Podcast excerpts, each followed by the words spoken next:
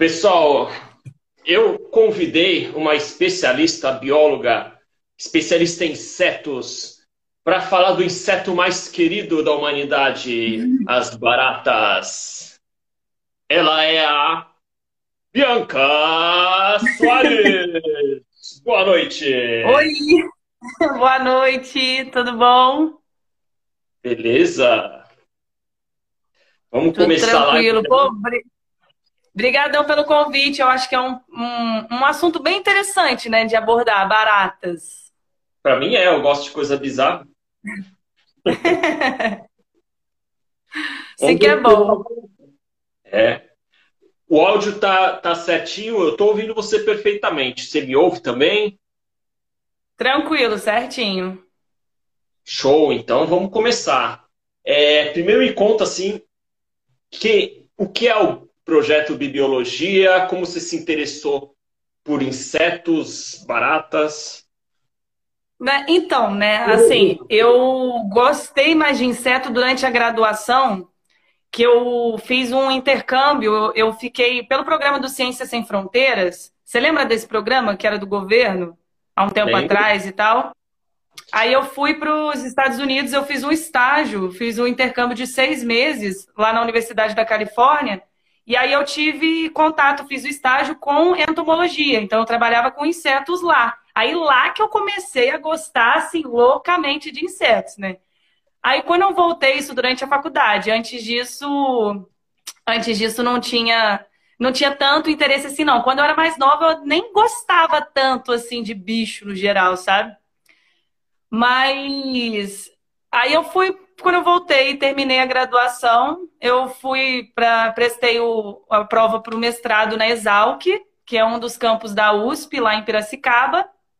Fiz o mestrado em entomologia aí que foi. Nossa, quando eu fui no mestrado, estudava insetos do começo ao fim aí que eu gostei mesmo, né?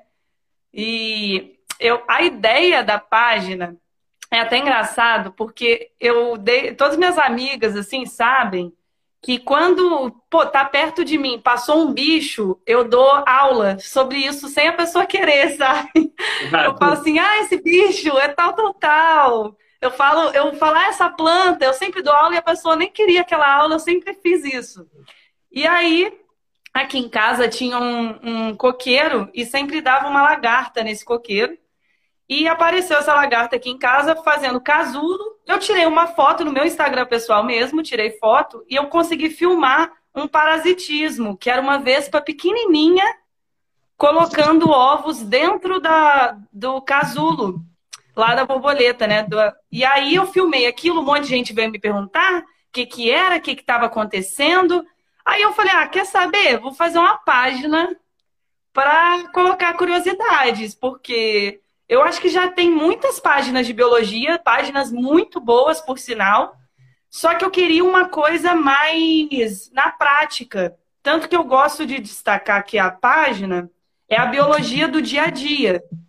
Eu quero que as pessoas vejam alguma coisa assim e associem, ah, eu li isso na página. Algo que seja mais presente do que eu simplesmente virar e falar assim, ó, é, tubarão tem não sei quantos dentes. Tá, ok, legal saber, né? Mas se eu falar por que, que o milho ou sai no cocô da pessoa, ela vai querer saber. Então, Você sabe por quê? sei. Nossa, no final você vai falar, porque isso é o que eu, eu quero saber disso também. Ô, ô, Bianca, eu tinha certeza que você gostava de insetos porque quando era criança ficava brincando. Porque eu, pelo menos, quando eu era criança, eu adorava brincar com inseto, até judiava deles um pouco. Aí eu, Ah, imagina. Eu não, eu não, eu tinha nervoso, eu tinha medo de bicho. Eu acho que eu comecei a, a desenvolver esse amor por bichos no geral, animais e tal, foi durante a escola que eu estudava, tipo, ciências e biologia, eu gostava do- da matéria. E aí, porque antes, nossa, eu era super fresca. Eu não gostava de nada disso. Hoje em dia eu pego tudo, os bichos tudo na mão. Mas bichos, insetos, porque me pede para pegar um sapo, não pego. Oxe, não pego. Então, vamos falar de barata. Ó. Vou lançar a primeira pergunta. Deixa eu procurar aqui. Ah.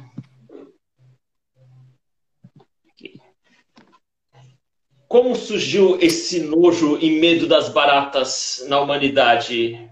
Eu acho que não é da pré-história isso aí.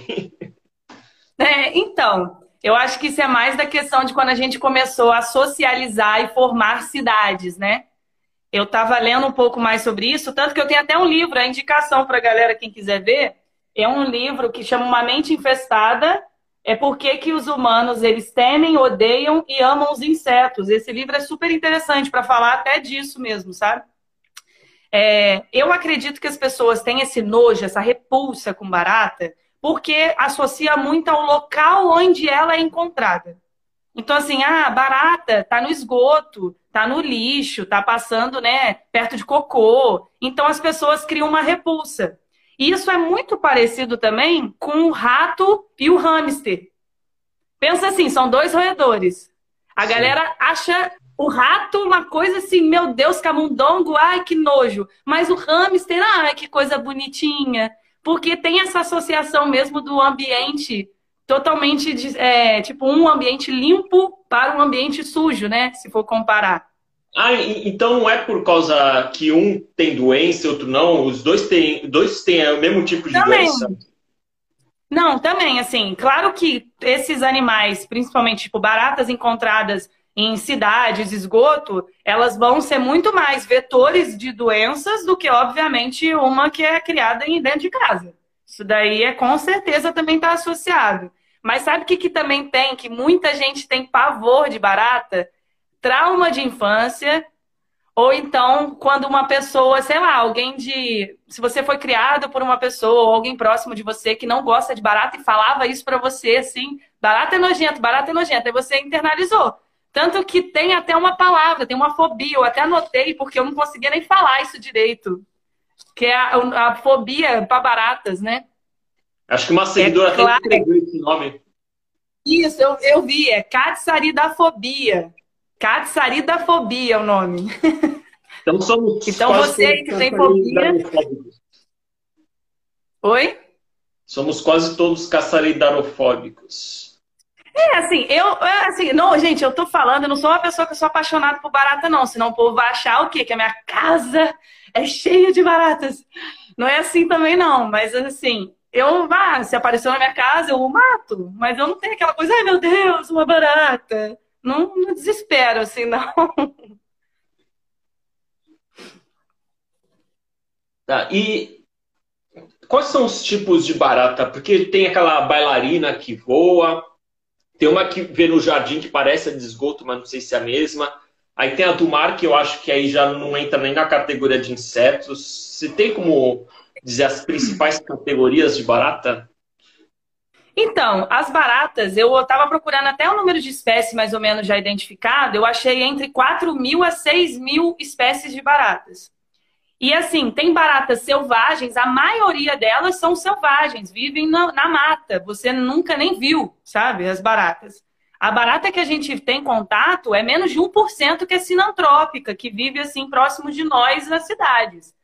Então, não tem, assim, eu não achei uma classificação, tipo, de a barata tal, tal, tal, mas existem sim baratas selvagens, tem baratas que são aquáticas e semiaquáticas. A que você tinha falado, é a, tem uma que é conhecida como barata d'água, mas não é uma barata. Já ouviu falar?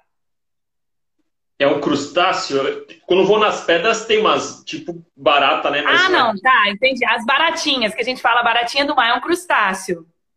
Isso, ah, é um crustáceo. Mas tem, tem a barata d'água que aparece em água é, doce, mas que não é barata. Na verdade, é um percevejo que parece uma barata. Aí leva esse nome de barata d'água. E aí tem a barata de Madagascar também, que ela é linda. Ai, essa daí eu sou apaixonada. Sou é doida é para ter uma. Existem até um pouco maiores, mas ela pode chegar até mais ou menos uns 10 centímetros. Então, assim, eu. Assim, eu tenho, eu tenho até uma foto segurando duas, que é tipo, elas ainda eram jovens, né? Então devia ser mais ou menos desse tamanho, assim. Uhum.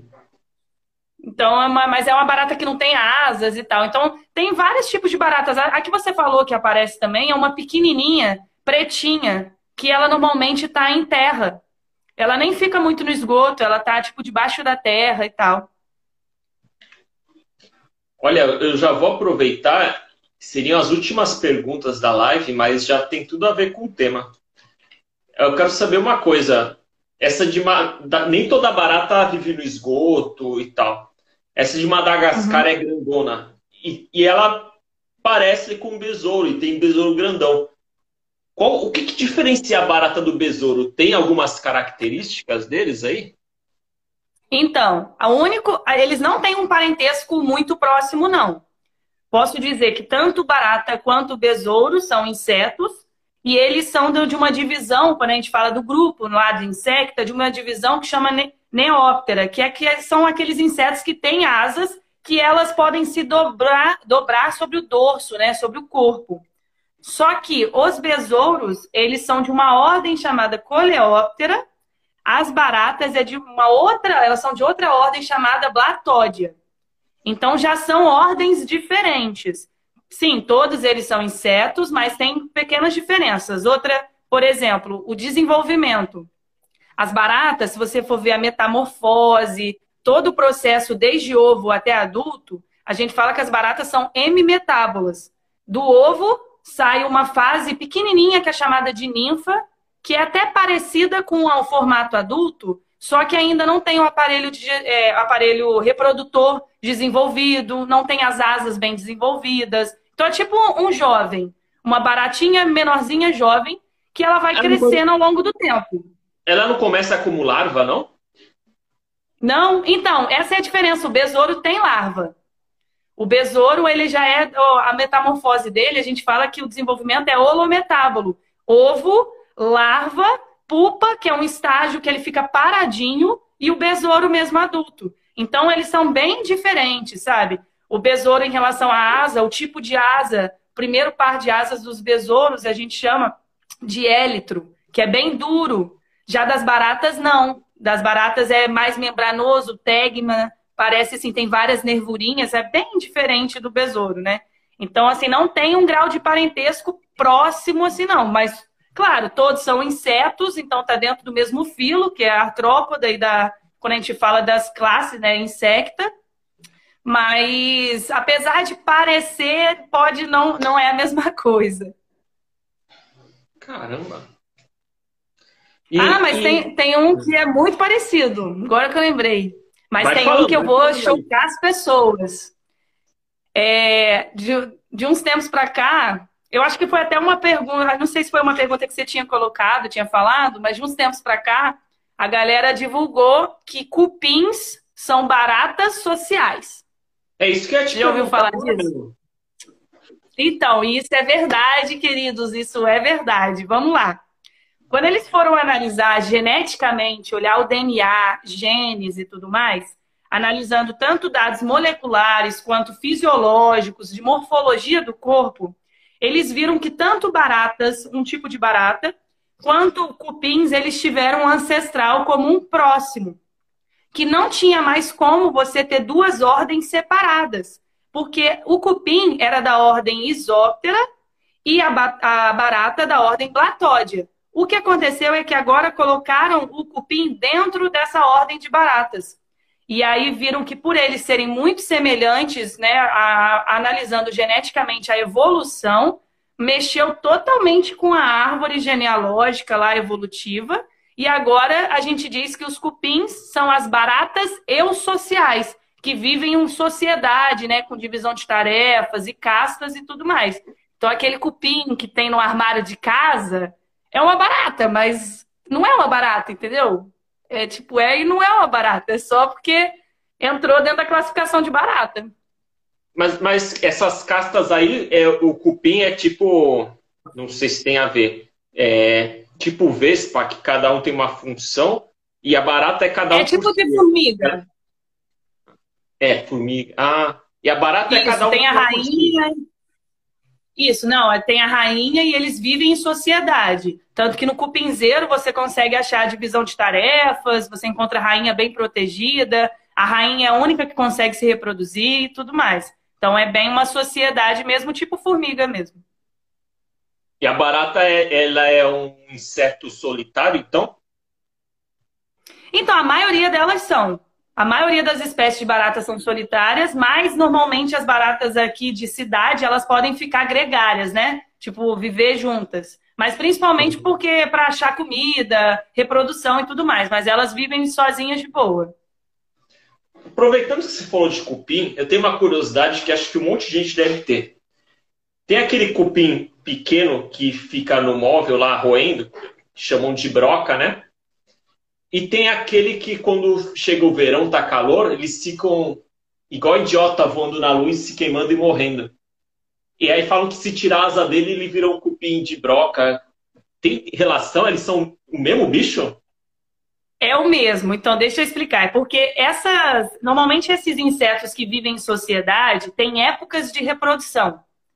É, então, eu não sei dizer direito qual que é a época, por exemplo, do cupim, mas o que eu sei associado com formiga é que depois de uma, acho que é de um período de chuva forte, deu um calorão, alguma coisa assim, mais para outubro, novembro, tem o estímulo do aparecimento dos machos, e aí os machos saem, fazem aquela revoada, isso encaixa também para cupim, se não me engano.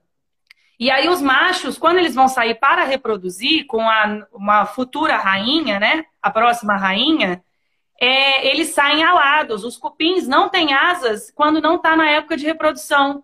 Somente na época de reprodução surgem indivíduos que são alados, que aí por isso que você vê voando. E aí eles acabaram de cruzar, eles vão cair depois. Eu não sei te dizer se dos cupins se eles já vão morrer de imediato, porque no caso de formiga, os machos morrem e só fica mesmo a fêmea a rainha para criar um novo formigueiro. E é a mesma coisa, cria asa para voar, fez a fecundação lá no, no, durante o voo, depois os machos caem, perdem as asas e morrem. Então, até quando o cupim é interessante, que já aconteceu de aparecer aqui em casa, aí às vezes você pega com a asa, ele fica se mexendo todo e ele consegue soltar a asa, a asa fica no seu dedo e ele cai. Mas é, esses alados que aparecem, é, normalmente é para quando é reprodução. E eu já lembro de ter lido em algum lugar falando que às vezes quando está superpopulação, quando está tipo muito cheio, pode ter surgimento de alados para ir para outros lugares também. Mas é mais associado mesmo com a reprodução. Então, recapitulando, esses cupins alados, na verdade, eles são os machos que voam para copular a, rainha apenas, e aí depois eles ficam uhum. lá à toa. E, e, por que, que eles vão na luz? O que, que a luz tem que atrair? Depois. Ah, é porque a luz normalmente ela emite, os insetos eles são atraídos por luz, né? Principalmente luz amarela, essas coisas assim eles perdem um pouco a direção de sentido de voo e vão no sentido da luz sempre. Isso todos os insetos são atraídos pela luz, tirando aqueles que fogem, né? Tipo, insetos que vivem em locais mais escuros, que fogem, são fotofóbicos, né? Mas aquele, os outros, eles só, eles são, tipo, eles ficam meio desnorteados e aí são atraídos pela luz. Cara, então pessoal que tiver aqueles cupins lá e por acaso ele cair, arrancar asa e sair correndo pela casa, não precisa se preocupar que ele não vai entrar no, móvel e roer. Então, isso daí eu só não tenho certeza, porque eu sei, eu, eu falei, eu comparei com a das formigas. Das formigas eu sei que os machos vão morrer e acabou. Acredito que, por ser também uma sociedade, nos cupins também aconteceria isso. O macho copulou, depois ele morre. Mas o, pô, se, se tá com cupim em casa, melhor chamar alguém para ajudar para tirar, porque eles devoram rapidamente madeira. Caramba. E não sei se você sabe, a barata tem característica tipo cupim, ela rói alguma coisa tipo celulose, parede, assim, ou só vai na, a barata, na comida? A barata come tudo. Esse é que eu, tipo, a barata faz tudo, mas assim, a barata, se ela, ela vai preferir normalmente grãos, doces, gordura, ela é muito atraída por gordura, e eu tô dizendo baratas de cidade, tá? Esse de gordura, mais baratas de cidade. Mas falando de hábitos alimentares no geral, as baratas vão comer de tudo, desde fezes, cadáver, plástico, cigarro, é, pele morta, cílio do olho, tá? Elas comem de tudo, tudo. Papelão, roupa. Então não tem muito um limite para o que ela pode comer, não. Mas assim, a nível de madeira, tipo, ai, achei o, minha, o meu armário está cheio de baratas comendo a madeira, eu nunca vi, não. Eu vou falar uma coisa muito chocante agora, que muita gente vai ficar até meio assustada, mas eu quero saber se é verdade isso aí. Eu já ouvi falar, quando criança, se a pessoa dorme sem escovar o dente e tem o resto de comida na boca, de noite pode uma barata e na boca da pessoa e ficar roendo. Então, eu já vi isso e já vi, já li isso em algum lugar, mas nada como tipo comprovação. Mas é porque realmente as baratas.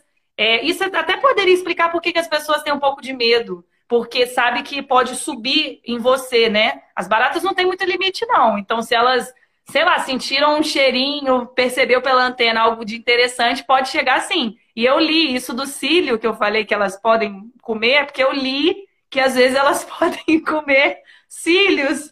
Mas assim, gente, não desespera, tá? Até ela chegar em você, você já viu, ela já saiu correndo, tá? Não vai comer, não. Mas isso da boca, eu não duvido, não, tá?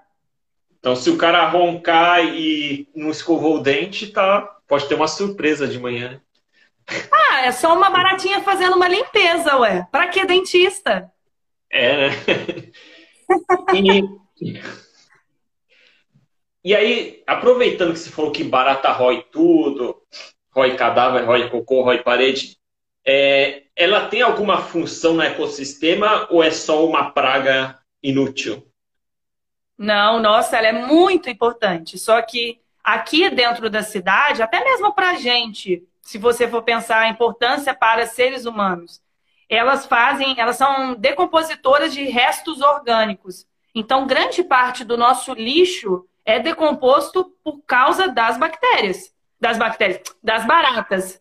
E aí as baratas, elas estão presentes no lixo, estão presentes no esgoto e tudo mais. Mas quando eu falo das baratas de floresta, de mata, elas ajudam muito na ciclagem dos nutrientes. Porque por elas se alimentarem de matéria orgânica em decomposição, por elas se alimentarem de tudo que tiver presente lá, aqueles nutrientes que antes eram, sei lá, um animal que morreu, ou então um resto de planta, esses nutrientes podem voltar para o solo depois, até mesmo quando essa barata morreu ou o que for.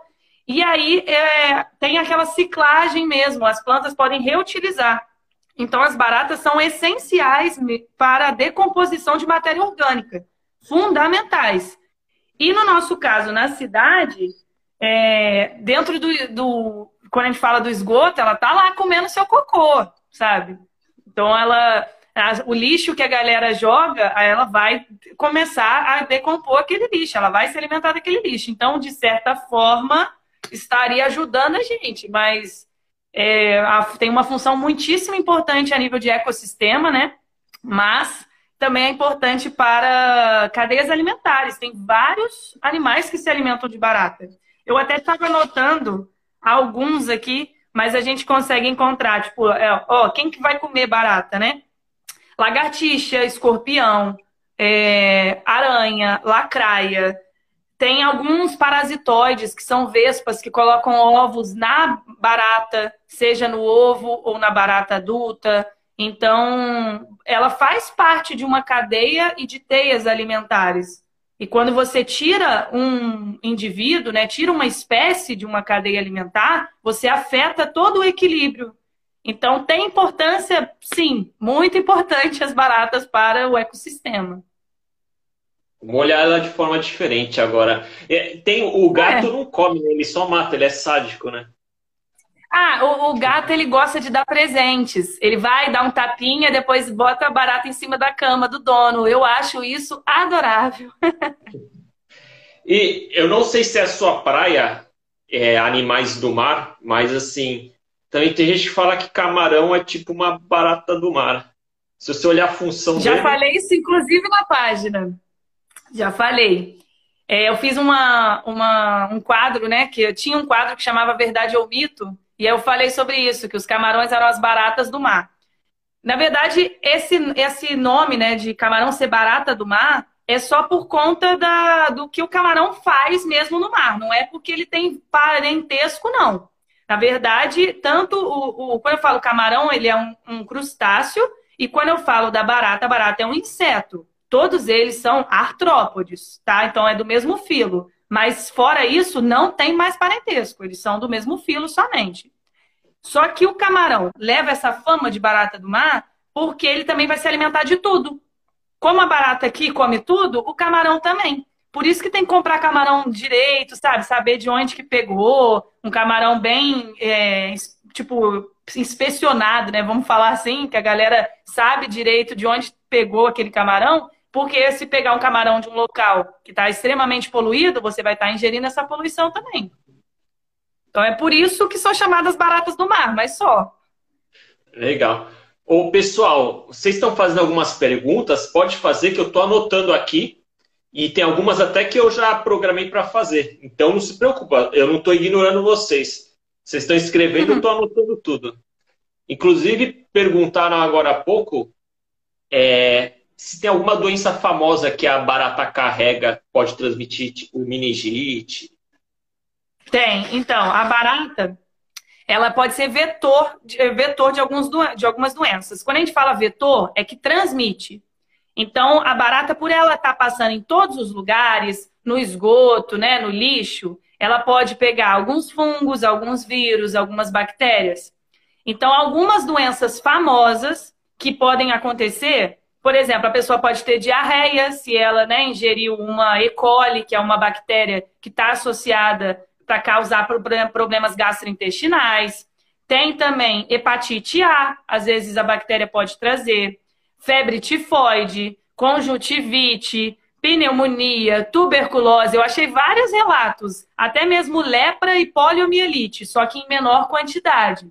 Então, não quer dizer que a barata passou lá naquele local que ela vai deixar, com certeza, uma bactéria para você, que vai te causar uma doença. Mas ela, por, por ter passado, às vezes, em um local contaminado, se ela for para dentro da sua casa, se ela for próximo de água que você bebe, ou for em algum alimento, às vezes ela pode acabar deixando lá sem querer essa bactéria, esse fungo, esse vírus e tal. Então, de acordo com a dúvida aí da, da Suzana, então a formiga pode fazer a mesma coisa.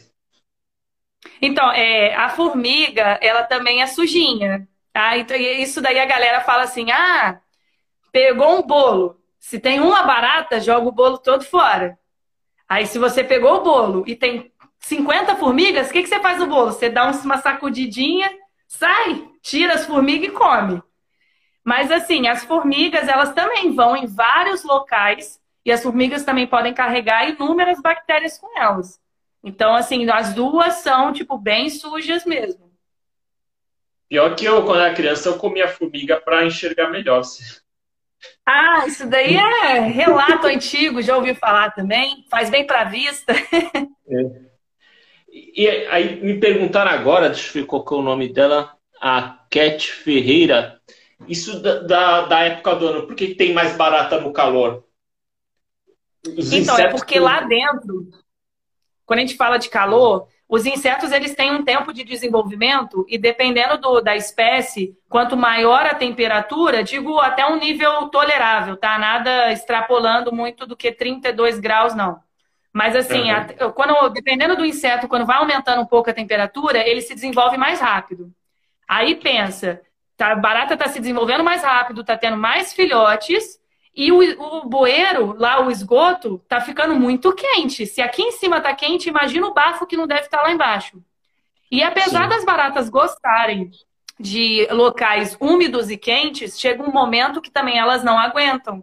Então, por isso que no verão aparece mais. E, é, aí elas vão acabar saindo de bueiros, né? Porque vai estar tá muito quente lá dentro também. Isso pra, aí, ou então tem muita barata lá dentro e elas vão ter que acabar indo para outros lugares para pegar alimento. Ah, tá. Agora entendi. Eu pensei que elas gostavam do calor, mas muito pelo contrário, elas estão fugindo do calor. Do bueiro, porque elas gostam de lugar quente, mas também insuportável. Eu fico imaginando assim: um bueiro, se aqui, sei lá, na superfície está uns 30, 36 graus por aí, o bueiro deve estar tá muito mais quente, né? Então, para ela, isso às vezes não é muito bom, aí por isso que elas acabam fugindo também. A Dalva perguntou: quanto tempo vive uma barata? Então, vamos lá. Eu fiz uma, eu até pesquisei sobre isso. Eu fiz uma anotação sobre três tipos de baratas mais conhecidas.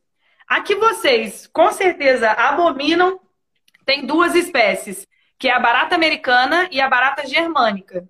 Que elas são meio parecidas, só que a americana é um pouquinho maior. A americana é aquela que a galera chama de barata voadora, que entra em casa do nada e vai voando para cima do povo, não sei o que, e sai correndo. A germânica é um pouquinho menor. Tem, uma, tem umas diferenças de coloração no corpo também. É, a barata americana ela pode viver de 3 a 4 anos em condições assim perfeitas, tá? Em condições não tem doença, não tem nenhum predador, tá comida de boa. A gente sabe que na natureza não é 100% desse jeito. A germânica vive em torno de um ano, mais ou menos. E a outra barata que eu anotei é a barata de Madagascar, que muita gente usa como pet, né? Tipo, eu tenho até vontade de ter uma em casa, que é uma barata bonita, aquela que eu falei que é grandona, assim, que ela não tem asa e tal. E a barata de Madagascar, ela pode viver de dois a cinco anos em cativeiro, por exemplo. E aí, então, depende. Às vezes a barata que você encontrou é uma novinha, às vezes ela já tá veinha, coitada. Ah, tá. Deixa eu ver outra pergunta agora. A Rosete, deixa eu só recuperar aqui. Ela tá xingando, coitada barata. Mas Não, tudo bem. É tanto que eu falei com a galera, tipo assim, muita gente me mandou mensagem falando, nossa, mas você vai fazer live de barata, vai participar, não sei o quê. Eu falo, gente, tudo bem odiar barata, mas você tem que odiar com propriedade, você tem que conhecer ela para falar que você odeia. então, assim, tudo bem chamar ela de inseto horripilante. É... Sim, então, vamos lá. Vive sem a cabeça? A resposta é sim, verdade. Vamos explicar por quê. Quando você analisa um inseto, na região da cabeça do inseto, você encontra cérebro, só que ao longo do corpo você vai encontrar vários gânglios nervosos. Então, o sistema nervoso do inseto não é a, a principal parte, não fica na cabeça. Na cabeça você vai encontrar partes do cérebro que estão associadas a produzir, produzirem hormônios associados com a, a mudança de um estágio de vida para o outro, tipo hormônio juvenil, é, ajudar uhum. ele a fazer a troca do exoesqueleto, que é aquela casquinha do lado de fora. Isso daí, essa, esses hormônios são produzidos na região da cabeça. Mas todo o resto, se você for olhar mesmo o inseto, você vai ver vários gânglios, é como se fossem grupamentos de células nervosas, né? Ao longo do tórax e do abdômen. E quando a barata perde a cabeça, ela ainda consegue viver de, eu já vi relatos de que consegue viver só até uma semana e pouquinha, já vi outros relatos falando que ela vive mais algumas semanas. Por quê? Ela não precisa da cabeça para respirar. Ao contrário da gente, né? A gente tem a inalação, né? A gente respira pelo nariz e boca, só que a barata não. Quando você olha ao longo do corpo dela, de tórax e abdômen, você pode achar uns buraquinhos, que são chamados espiráculos. Eu duvido que alguém vai pegar uma barata e vai olhar para achar isso, né? Mas pode procurar uma imagem.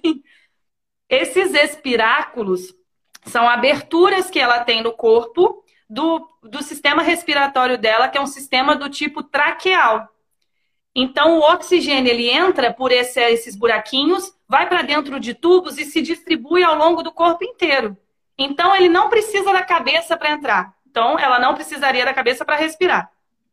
Outra coisa, a, o nosso, quando a gente vê o nosso sistema circulatório, o nosso sangue, a gente fala que é um sistema do tipo fechado. O sangue está circulando dentro de vasos sanguíneos sempre. No caso de insetos, é um sistema circulatório do tipo aberto. E aí eles têm um sangue chamado hemolinfa. A pressão dessa hemolinfa que circula né, ao longo do corpo é bem menor do que no nosso caso. Então, se uma pessoa perde a cabeça, vai sangrar e a pessoa morreu com certeza. Porque o nosso centro de vida, né, geralzão, cérebro, encéfalo, no geral, está aqui em cima da cabeça. Mas as baratas não, se elas perdem a cabeça, a região meio que do pescoço delas ali cicatriza, ela consegue continuar respirando, ela consegue continuar andando, só que ela perdeu ah, um dos principais locais para ela perceber o ambiente, que são as antenas.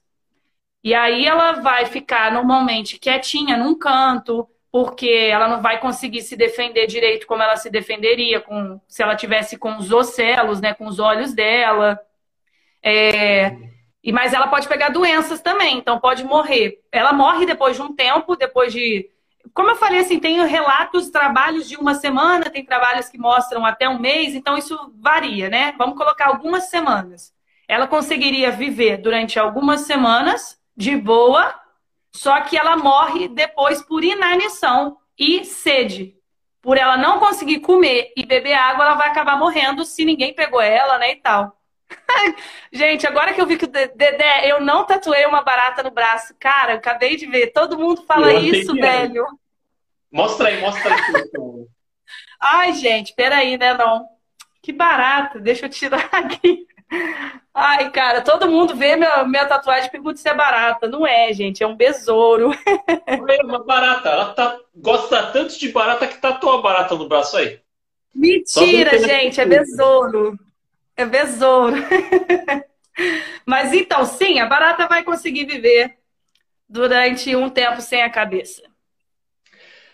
Então, assim, para resumir de uma forma leiga e simplificada, o cérebro da barata, que seria o sistema nervoso, ele é distribuído pelo tronco e não se concentra na cabeça.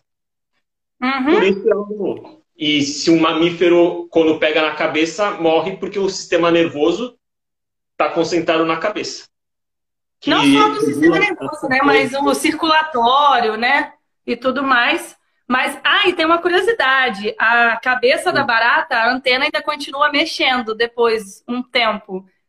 Então, tanto o corpo se move sozinho, quanto a cabeça também consegue ficar um tempinho aí, tipo, viva. Agora eu vou para a pergunta que é a central, né? E um monte de gente perguntou. As baratas sobreviveriam a uma bomba atômica? Então, nossa, isso daí muita gente já viu isso em tudo quanto é lugar. Vamos esclarecer o seguinte. Se ela está no local onde tem a explosão nuclear, não, ela não sobrevive. Isso é mito. Por quê? No local da explosão, a radiação, tudo bem, eu vou falar um pouco da radiação que ela consegue sobreviver a radiações mais altas, mas o local fica muito quente. Ela vai morrer, vira espetinho mesmo. Ela é, fica, morre tostada. Só que essa ideia começou a surgir mais, principalmente durante a Segunda Guerra Mundial, depois que teve a bomba de Hiroshima e, a bomba de Nagasaki, porque lá na, na, bomba de Hiroshima e Nagasaki teve né, a explosão e a galera viu que na cidade, depois de um tempo, tinha muita barata. E falou, ué, mas a barata, ela não conseguiu, ela não morreu, ela continuou na cidade e tal. Uma coisa que pode ter favorecido é porque, como esse, os insetos, no geral, têm um exoesqueleto, né, esse corpo que é feito de quitina, que é um açúcar, que consegue. Não sei se vocês já perceberam que quando pisa numa barata, às vezes você pisa, levanta o pé, ela sai correndo, como se nada tivesse acontecido. Sim. Porque esse corpo ajuda a esticar e consegue entrar em vários lugares diferentes. Então, por ela ter essa adaptação de formato de corpo, ela pode ir para vários buraquinhos. Então, vamos pensar que algumas, alguns indivíduos daquela população de baratas, eles podem ter sobrevivido sim na explosão, mas não no local. Onde teve a explosão, gente, muito quente, virou churrasquinho. Não tem como. Ah, o, o corpo Mas... dela é flexível. Quando você pisa, na verdade, não esmagou. Ela só se esticou e continuou. É como de... se ela deslizasse. Ela desliza e depois ela volta. Ela consegue fazer isso. Que animal formidável. É muito doido. É. e aí, assim, mas outra, uma coisa que é importante destacar. Apesar dessas baratas, elas não, no momento da explosão, se elas tá, estiveram lá, elas morreram queimadas com certeza, só que baratas, elas conseguem sobreviver a uma radiação até 10 vezes mais do que nós, seres humanos. Então, assim, eu até achei um, um, Quem quiser dar uma olhada no episódio 97 do, daqueles caçadores de mito, que é do, era do Discovery, que era um programa antigo, eles fizeram justamente um trabalho para tentar provar se isso era verdade ou não se a barata conseguiria sobreviver a grandes radiações, uma explosão nuclear. E eles expuseram tanto baratas quanto besouros de farinha e mosca das frutas também a vários tipos de radiação diferentes. E, tipo, ele, a mil rádios, a 10 mil rádios e 100 mil rádios. No caso, as baratas, elas conseguiram sobreviver até 10 mil rádios, que era o equivalente a 10 vezes mais do que nós, seres humanos, conseguiríamos sobreviver. Mas não são as baratas as mais importantes, assim, para sobreviver nessa situação, não. Porque os besouros da farinha, eles conseguiram sobreviver com exposição de radiação 100 vezes mais do que um ser humano conseguiria. Então, quem tem que levar a fama mesmo de sobrevivência à radiação não é nem a barata, é o besouro da farinha. E, e a barata é um animal pré-histórico? Assim, tipo tubarão? É. Então, é, é para vocês só terem uma ideia, o fóssil mais antigo. Oi? Eu não sei se todos os insetos são, mas a barata especificamente.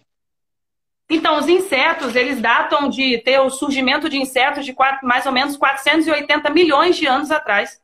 Então, assim, até antes mesmo de ter, sei lá, dinossauro, você já tinha um inseto.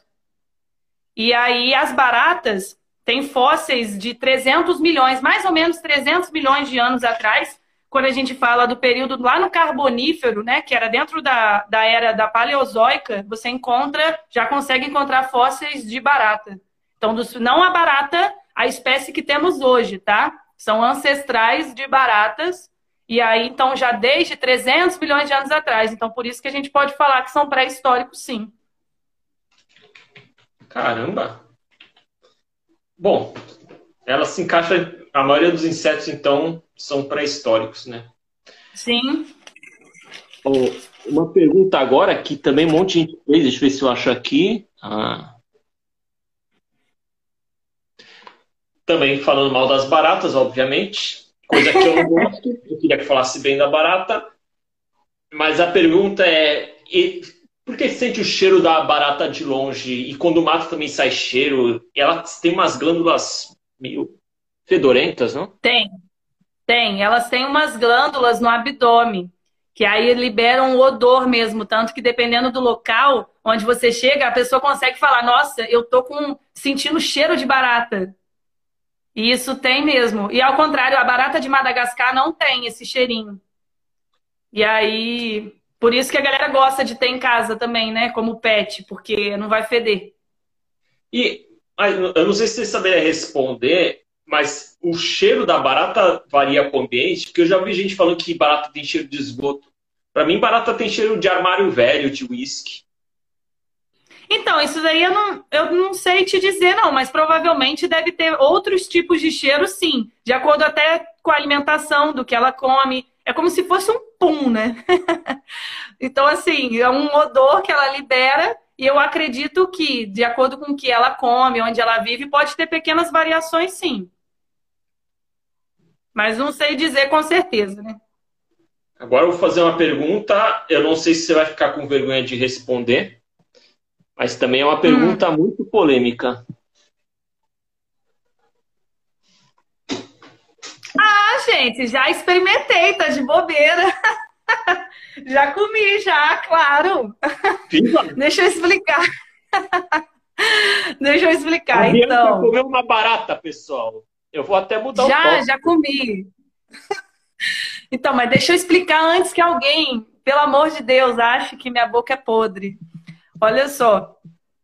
É, eu, óbvio que eu nunca peguei um inseto assim na rua e botei na boca. Eu só comi insetos em eventos que eram sobre insetos. Então, a primeira vez que eu comi inseto foi no Congresso Brasileiro de Entomologia, que foi lá em Goiânia, e tinha os criadores, os produtores de insetos para a alimentação humana. Então, já tem gente estudando isso aqui no Brasil, né? E aí eles levaram para a gente provar larva de tenébrio, que é um besouro, mas tudo morto já, fritinho. A larva tinha até gosto de queijo, barbecue. Ih, delícia. Grilo banhado no chocolate e uma barata selvagem. E aí, em outros lugares que eu já comi também, no ano passado eu participei da terceira feira de insetos lá na Exalc, que tem de dois em dois anos, que é bem legal, por sinal, quem morar por perto em São Paulo, é em Piracicaba, é, se tudo der certo, torcer para ter ano que vem de novo. Mas a, aí lá também tinha tinha o, o, um stand da entomofagia, né? Que é de, o ato de se alimentar de insetos. Então tinha chefe de cozinha fazendo risoto de barata, fazendo uns biscoitinhos com gorgonzola e barata em cima, com grilo. E aí eu comi tanto a barata com gorgonzola quanto a baratinha, mas não é a barata de esgoto, tá, galera? Barata criada em laboratório, com todas as condições certinhas de higiene e tal. E a que eu comi era a barata selvagem, uma pequenininha, pretinha, que é que às vezes aparece no, no, no solo, sabe? E assim, ah, a barata, se for perguntar de gosto, a barata, assim, não era das mais gostosas, não. Eu comi, eu fiquei meio, assim, não, não gostei muito, não. Mas o tenébrio... Oi? Crua ou fritinha? Ela tava... Frita, frita. Aí perde Eles normalmente fazem frita. É, não, tá doido. Mas eu não consegui comer. Lá tinha uma torradinha com barata de Madagascar, cara. Eu não consegui comer, porque era tipo. Você olhava, era aquela barata gigante em cima da torrada, e eu tinha acabado de brincar com uma. Tinha um, um stand para você brincar com uma barata de Madagascar, e depois eu ia comer ela, sabe? Ai, não, esse eu não consegui, não. Mas a larva de tenébrio é bem gostosa. Já me disseram também que tem alguns besouros que se desenvolvem dentro do coquinho lá do dendê. E aí ele tem gosto do coquinho. Então, que é gostoso também. Ó, ela fez essa pergunta, mas também era para mim. Se barata é um, comer barata é um negócio que eu não gostaria de fazer, não pretendo fazer. Eu acho uma das coisas mais nojentas do mundo comer uma barata a escorrer aquele sangue branco ali. Ah, Mas, é só um detalhe: esse sangue branco aí é gordura dela. A gordura. Mas, quando eu em Jacupiranga, tinha uma cidadezinha perto de Jacupiranga que teve um concurso. O cara tinha que comer 10 baratas vivas e ganhava um carro. Ah, Não sei que automóvel que era. Mas assim, nem assim eu comeria. Nossa, mas eu também não, tá? Assim, gente, é, quando a gente fala disso da entomofagia, né? De comer insetos no geral, não é você pegar um inseto na hora e botar na boca. Se você quiser, você faz, mas assim, não é desse jeito. É, você também não precisa comer o um inseto no formato dele. Peguei um gafanhoto, tô vendo as pernas, a asa e vou fiar na boca. Não, pode fazer uma farinha, pode fazer de outras formas que você nem vê que aquilo é inseto. E isso é uma das grandes premissas assim para você é, diminuir a carência nutricional do mundo. Isso eu acho até muito interessante de, de debater, porque quando a gente fala da, de produção de gado, né, produção, é, sei lá, de, de é, boi, de galinha no geral, de porco, você, você ocupa muitos espaços, né? Para você criar um boi, você gasta muito dinheiro. Ah, sim, é, tem todos os problemas ambientais associados, aquecimento global, né? Gases do. É, quando a gente fala do gás metano, essas coisas e tal. Mas para você criar uma, um inseto, pô, numa sala você conseguiria criar, tipo, milhares de insetos. E eles têm muito mais proteínas do que a própria carne de boi, carne de porco e de frango. É, eu acho que pela lógica é o certo a humanidade passar a comer proteína através de insetos. Mas eu acho melhor ensinar as futuras gerações, né? Eu ainda é, não precisa ser agora. no passado ainda. não precisa ser agora, né? É, pode ser os filhos e netos, aí já educa eles é, a gostar de barata. O que era uma pergunta que ia fazer, é, se as baratas vão virar comida do futuro. Sim. Inclusive tem um filme lá que é o, o Expresso do Amanhã, que aborda um pouco essa questão aí. Ó, é, falta mais ou menos sete minutos para a live acabar. Eu tenho a última pergunta, que senão acho que não vai dar tempo. Você responde a última pergunta e depois o tempo que restar na contagem regressiva você está livre para falar o que quiser, pode vender o seu jabá, divulgar alguma coisa. tá bom. E aí, antes de fazer a pergunta, eu queria mostrar que também nesses quadros atrás, é minha irmã que faz. E no final do vídeo, eu vou escrever o Instagram dela e ela tem mais quadros, tem uns que são bem psicodélicos. São lindos. Se quiser dar uma olhada, seguir. Aí, quando eu postar o vídeo, vai estar escrito o Instagram dela. É, última pergunta. As abelhas. Vou até colocar, foi a Ivana que fez. A extinção das abelhas pode levar ao fim da humanidade? Ou de tudo? Então, é bem. Olha só, as abelhas elas são responsáveis pela polinização de 85% das espécies vegetais. E elas estão sumindo, está tendo colapso, né, do declínio das abelhas por conta justamente de utilização de inseticidas, agrotóxicos, é, perda de hábitat, doenças, aquecimento global. As, as, as colmeias estão diminuindo muito de tamanho. Aqui em casa eu estou encontrando abelha morrendo assim aos montes.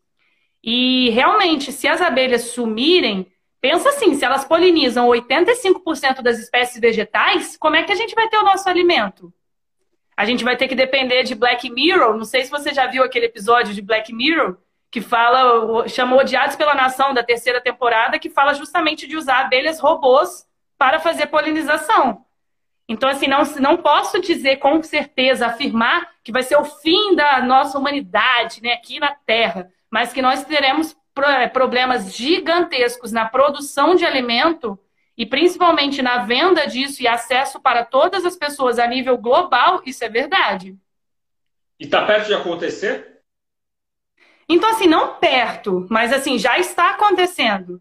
É, a, a, apicultores nos Estados Unidos já perderam milhões de abelhas. Aqui no Brasil também tem vários apicultores que estão relatando que as as colmeias estão né, diminuindo muito de tamanho. Então é, é, algo que tem que ser debatido com bastante força, porque está acelerando o processo e se isso avançar, a gente vai ter problemas gravíssimos mesmo. Então, assim, já começou já. Mas é, clima ou é agrotóxico? Os, então, é muita coisa. É, tanto a gente invadindo é, zonas de mata, então avanço das cidades, que é a perda de hábitat, o uso de inseticidas que são mais generalistas, que acabam matando as abelhas, sendo que era para matar uma praga, e a abelha, ao longo do tempo, ao se alimentar do pólen de uma planta que recebeu, sei lá, um agrotóxico, pode causar uma doença que ela leva para dentro lá da colmeia, e aí todo mundo ali vai, pode acabar morrendo. Se a abelha rainha morrer e não tiver uma para substituir, por exemplo, todas elas ali dentro da colmeia vão morrer também. Então, são várias coisas juntas. Aquecimento global favorece as doenças de aparecerem, favorece é, das próprias abelhas terem comportamentos um pouco diferentes. Então é tudo junto. Bizarro. Infelizmente, essa é a realidade atual. E espero Sim. que as próximas gerações mudem o pensamento, porque as que já tem aí tá meio difícil. Então, tá. é, a palavra é sua, tá acabando a live. Não foi tão ruim assim a live, o pessoal ficou, ah, que nojo barata, foi muito instrutiva. Viu? Todo mundo participando, muito bom. Já muito obrigado, Bianca. E agora, o tempo que restar, você pode falar. Ah, muito obrigado pelo convite. É sempre bom falar de assuntos assim bizarros, eu também gosto bastante, porque eu vejo que a gente pode aproximar as pessoas da biologia falando sobre esses assuntos que são tão presentes no dia a dia delas e às vezes passam despercebidos. Então, quem sabe para você conhecendo um pouco melhor da biologia, você se interesse, né? Um pouco mais sobre o assunto, procure saber, tenha uma consciência ambiental melhor. Então, eu agradeço muito pelo convite. E fazendo meu jabá, quem quiser conhecer minha página, arroba underline bibiologia. Coloco conteúdos que eu, eu gosto bastante, acho bem interessante, para falar sobre mesmo as coisas do dia a dia. Aceito sugestões, eu faço vídeos também. Ah, de vez em quando eu coloco um quadro que chama Bibiologia Responde. Então, se alguém quiser fazer uma pergunta e quiser que eu responda em vídeo, só me mandar. E aí é isso aí. Muito obrigada a todo mundo pela presença. Eu não tenho uma barata tatuada, vamos deixar isso claro. Eu não como barata no café da manhã. Valeu. Obrigadão, Bianca. Uma boa noite. Obrigada. Boa noite, até mais. É. Pessoal, antes de acabar, eu queria avisar que semana que vem, ainda vou ver o dia se vai ser quarta ou quinta, vai ter uma live em comemoração aos 10 mil seguidores que chegamos depois de um ano. E aí eu vou convidar, se ela conseguir vir, a Zilma, que foi a primeira seguidora, me segue já há mais de um ano. O, o Barão, que é o meu amigo que fez a viagem para África comigo, que me ajudou quando eu tive apendicite lá. E o Juninho Mota, que é o cara que filma Aventuras Urbanas e que me ajuda aí em vários vídeos. Uma boa noite a todos. Valeu!